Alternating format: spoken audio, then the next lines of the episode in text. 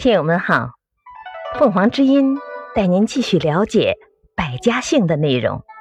今天我们来学习有关百家姓中赵、钱、孙、李姓氏的由来。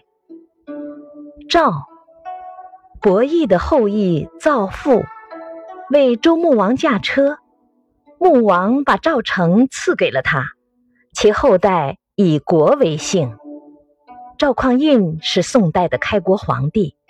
据说赵姓放在第一位与此有关。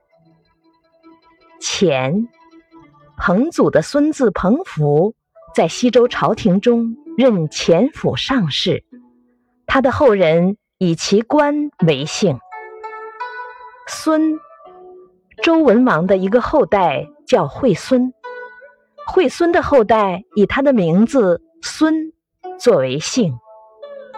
李，高尧的后人李征因得罪纣王被处死，他的妻儿在一棵李子树下摘果充饥，得以活命。